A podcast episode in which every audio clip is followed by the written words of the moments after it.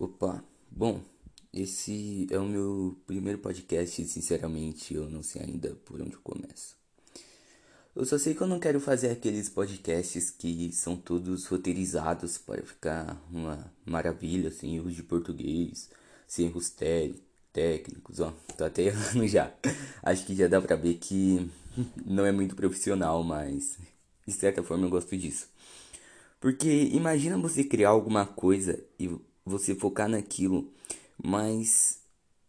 Bom, eu não sei muito bem como eu explico, mas vamos pegar o podcast, que é o nosso assunto principal. Então imagina, você. O podcast, na minha visão, é uma coisa que tem que ser natural, porque é uma conversa. Uma conversa você não vai roteirizar ela toda e ela não vai acontecer daquela forma, porque não depende só de você. Mas nesse caso depende. Então isso abre portas para ser roteirizado. Porém, na minha opinião, não fica tão legal quanto natural. Que de certa forma, coisas amadoras, coisas caseiras são bem mais legais. Que é um exemplo. Vamos pegar o porno. não, brincadeira, mas de certa forma sim, mas. Bom, o podcast também é uma boa coisa. Mas também diversas outras coisas que você se forçar aquilo, você escrever todo um roteiro, e não só o roteiro, mas coisas que flui de forma mais natural possível que é de uma maneira tão maravilhosa. Quer pegar um exemplo? Vamos pegar aí a natureza.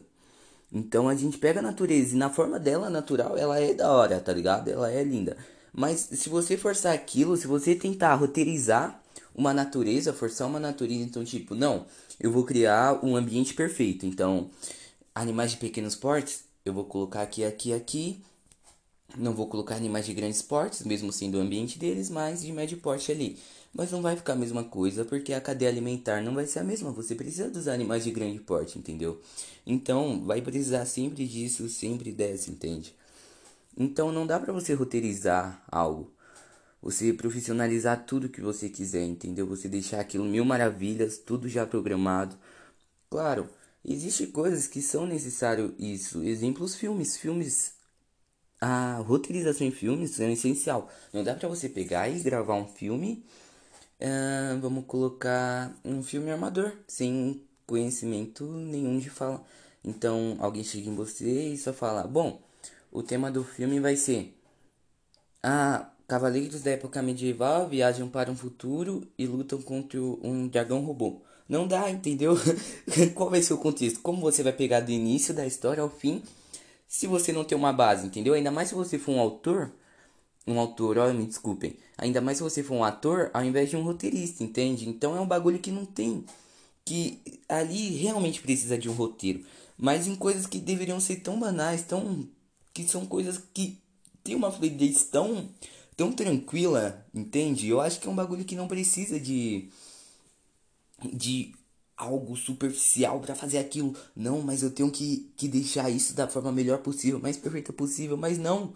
Às vezes a perfeição deixa aquela coisa imperfeita. Isso ficou meio confuso, mas no meu ponto de vista, eu gosto muito de ver mais aquele podcast que vai, vamos colocar aí, é uma conversação entre duas pessoas e ocorre um erro ali, as pessoas se desentendem ou um gagueja, outro erra fala, outro ri. Eu acho isso bem mais divertido porque você vê que é mais humano.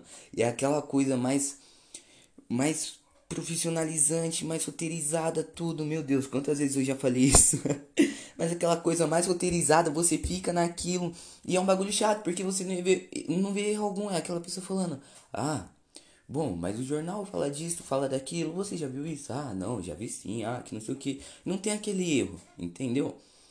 E, e esse, esse é o ponto. Então, Algo mais divertido é mais humano. Algo mais divertido é mais humano também, mas eu acabei errando nessa frase. Mas algo mais imperfeito é mais humano. Isso leva na base de que a gente não é perfeito e ver isso nas coisas que outras pessoas fazem, que aquilo também não é perfeito, gera na gente uma uma conexão assim entre aspas para dizer que aquilo realmente está perfeito por conta da imperfeição que ela tem, entende?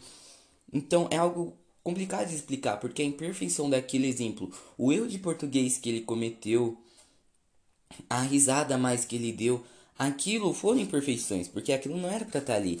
Porém, aquilo deixou o mais perfeito pra gente, porque a gente vê que aquilo foi um erro, não foi proposital, entendeu? Então a gente faz crer mais naquilo. E eu acho que é isso que consta em tudo. Porque a gente vê que a nossa imperfeição pode não ser um erro na maioria das vezes e fazer com que a gente se sinta bem com isso. Eu sei que a gente começou no assunto de podcast, roteirizado e tudo, e agora a gente chegou em um assunto de da gente se sentir perfeitamente perfeitos sendo imperfeitos. Eu acho que é um bagulho completamente uau, mas é um bagulho que querendo ou não faz sentido. Porque não tem como a gente se roteirizar, a gente acordar todo dia e falar, não, hoje eu vou fazer tais coisas. Isso é um cronograma, é uma rotina, mas a gente chegar na gente mesmo e falar, não, hoje eu vou falar somente sobre tal coisas com tais pessoas que eu quero ver hoje, mas você não controla isso. Você pode ter colocado tudo isso, mas no momento que você está em um ponto de ônibus e chega uma velhinha aleatória e começa a conversar com você, já saiu do seu roteiro. E isso é imperfeito, mas não quer dizer que aquilo seja ruim. Então, as imperfeições podem fazer com que elas se tornem boas e se tornem perfeitas. Mas ainda assim continuam sendo imperfeições por não terem sido planejadas. Ah, mas a perfeição é algo planejado? Geralmente é. Me fala sobre uma perfeição não planejada. Não venha falar de você que você foi um acidente e nasceu perfeito. Porque só eu posso falar isso. Não, mas é brincadeira da parte. Mas entendeu? É isso. Mas eu só sei que isso é algo foda. Eu acabei tendo que dar uma pausa e não lembro o que eu tava falando. Mas resumindo tudo é que a imperfeição tem a sua própria perfeição, do mesmo jeito que a perfeição tem a sua própria imperfeição.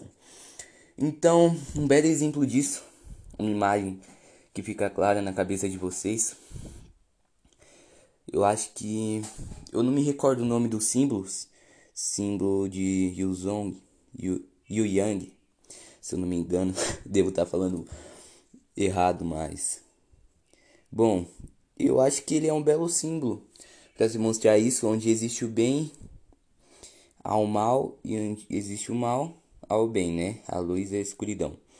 E eu acho que é isso, onde há algo perfeito, há sempre uma imperfeição ali dentro. E, geralmente essa imperfeição é justamente por este algo ser perfeito. E onde há imperfeição, há algo perfeito justamente por ser uma imperfeição. Assim como a gente, assim como os humanos.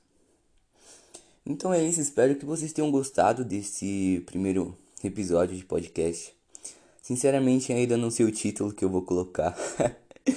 mas talvez tenha algo a ver com a imperfeição.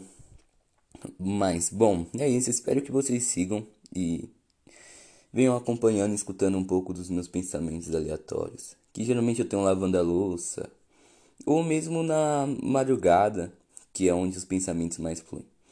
Mas, bom, é isso. E eu aguardo vocês no próximo episódio.